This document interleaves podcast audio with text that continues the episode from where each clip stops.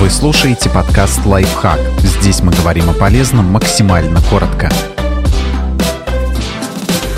Как ежедневно пить кофе, чтобы он продлевал жизнь? Лучше подсластить напиток, но главное в меру. Умеренное употребление несладкого или подслащенного кофе связано с более низким риском смертности. Об этом свидетельствуют результаты исследования, опубликованные в научном журнале Annals of Internal Medicine. Предыдущие обсервационные исследования уже предполагали наличие связи между употреблением кофе и снижением риска смертности, но в них не проводилось различий между употреблением кофе с сахаром, искусственными подсластителями и без каких-либо добавок вовсе. Это упущение исправили ученые Южного медицинского университета Китая. Они проанализировали данные из базы UK Biobank, чтобы оценить связь потребления разных видов кофе с общей смертностью, а также смертностью от конкретных причин. Для исследования подошли данные около 172 тысяч британцев, их средний возраст 55,5 лет. Это люди, у которых отсутствовали сердечно-сосудистые заболевания или рак на момент начала исследований. Ученые обнаружили, что в течение 7 лет наблюдений у добровольцев, которые выпивали любое количество несладкого кофе, риск смерти был на 16-21% меньше, чем у участников, которые не пили кофе. Также выяснилось, что у участников, которые в среднем выпивали от полутора до трех с половиной чашек сладкого кофе в день, риск смерти был на 29-31% ниже, чем у тех, кто не пил кофе.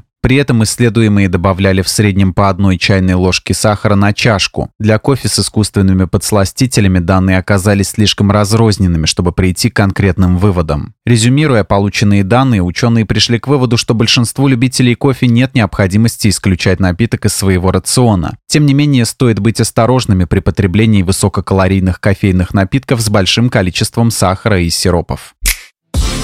Подписывайтесь на подкаст «Лайфхак» на всех удобных платформах, ставьте ему лайки и звездочки, оставляйте комментарии.